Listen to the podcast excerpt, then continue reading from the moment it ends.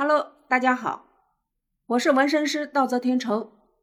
在我们陕西省的宝鸡市扶风县，有一个寺庙叫法门寺。法门寺里面供奉的是佛祖舍利子，是佛指舍利。那么，舍利子是什么？它的化学成分又是什么？为什么普通人没有，只有高僧圆寂以后才有？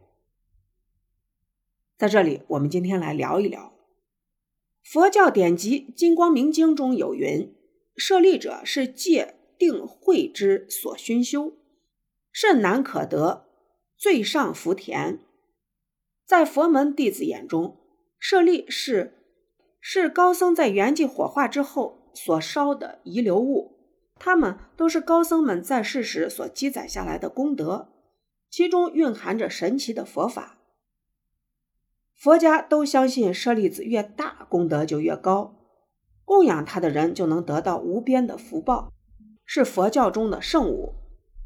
至于这舍利子到底是何物，若想用科学道理来解释，就有些困难了。有人认为舍利并没有那么玄乎，在佛教里它就是遗体的意思，而且古印度人不仅有崇拜遗体的习俗，葬礼也是火葬而非土葬。于是，佛陀们火化后剩下的遗骨就成了佛门弟子参拜的对象。这就和我们国家的百姓对逝去的先祖们进行扫墓和祭拜是一样的道理。这种说法有较大的可能性，也受到了人们的认可。但有所不同的是，现代人去世以后火葬，剩下的都是骨灰，鲜少听闻有块状或颗粒状的舍利诞生。而且大家常闻到，在火化后的遗骨中能找到的所谓舍利的人，只有佛陀。按照相关的记载，舍利还应该分为好几种类型。在较早的古籍中，舍利一般就是指牙齿、指骨和顶骨舍利等。但在北宋的《世事要览》一书中，舍利中又出现了五色光莹的新品种，名为舍利子，又为坚固子。这种舍利子还以被分为白色的骨舍利、黑色的发舍利、赤色的肉舍利等等。随着时间的推移，人们习惯将舍利和舍利子混为一谈，但事实上，舍利子只是舍利的一种，而且比较常见。在古印度佛教的传说中，距今约两千五百年前，佛祖释迦牟尼涅盘火化后，其骨灰中的头顶骨、牙齿、中指骨。以及多达八万四千颗舍利子就被分给了弟子们供奉起来。即使是舍利，也是物以稀为贵。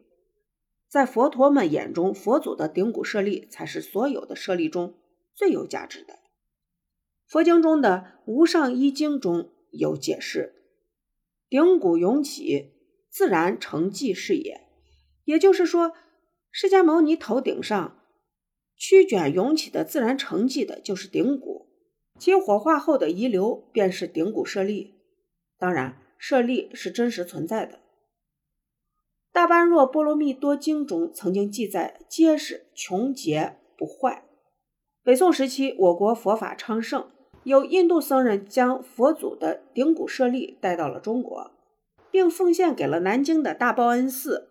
而今，人们也能有幸看到这块世界上。绝无仅有的佛祖顶骨舍利，它并不像舍利子那样华光璀璨，而是质地粗糙的黄黑色块状物，其上还有清晰的发孔，外观更像是一块石头。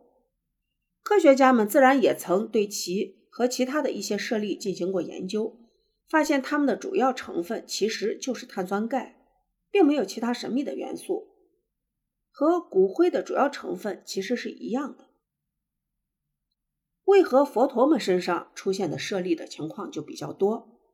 其中一条推测，最主要的就是中国的现代才开始普及的火葬和古时候的火葬并不一样。由于古代的火葬火势不如现在，人类的遗骨没有彻底焚烧，才留下了这些颜色各异的块状物。第二种则是火化的方式不一样。人们发现，对舍利形成的过程研究中发现，寺庙在火化高僧的时候，随着一起送进去的还有珠宝，等火化完毕，这些烧剩的珠宝也属于高僧或者佛陀残留的遗骨，有些还会结合在一起，产生遗骨中长出舍利子的效果。此外，在二零零七年的时候，还有一位名叫赵东年的人，创造了一套烧炼舍利的流程。用他的方法，人们甚至可以将分散的骨灰做成各种各样、五颜六色的舍利子。无独有偶，西方也有不少人工钻石制造公司，可以通过调节压强、温度等方式，将任何一种动物的骨灰变成晶莹剔透的钻石，颜色也可以控制。人们将其命名为“骨灰钻石”，便是希望亲人或宠物能多多的陪伴在自己身边。或许舍利在普通人眼中那么平淡无奇，那么在市面上兜售的石子儿。谜底一旦彻底揭晓，便失去了神秘的色彩。但在佛门弟子的眼中，佛陀们的舍利也像亲人们的遗骨一样宝贵，能够激励他们往更高的境界修行。之前还看过一篇文章，说是只有佛陀能够烧出来舍利子，原因是因为他们常年吃素，身体有一些变化。当然，还有另外一种说法，就说舍利子其实就是。人的结石，佛教因为吃素，豆腐吃的多，豆腐里面有石膏，久而久之就形成了舍利子。总而言之，舍利是人修佛所华，岂是常人所得否？如常人能得，岂不乱了纲常？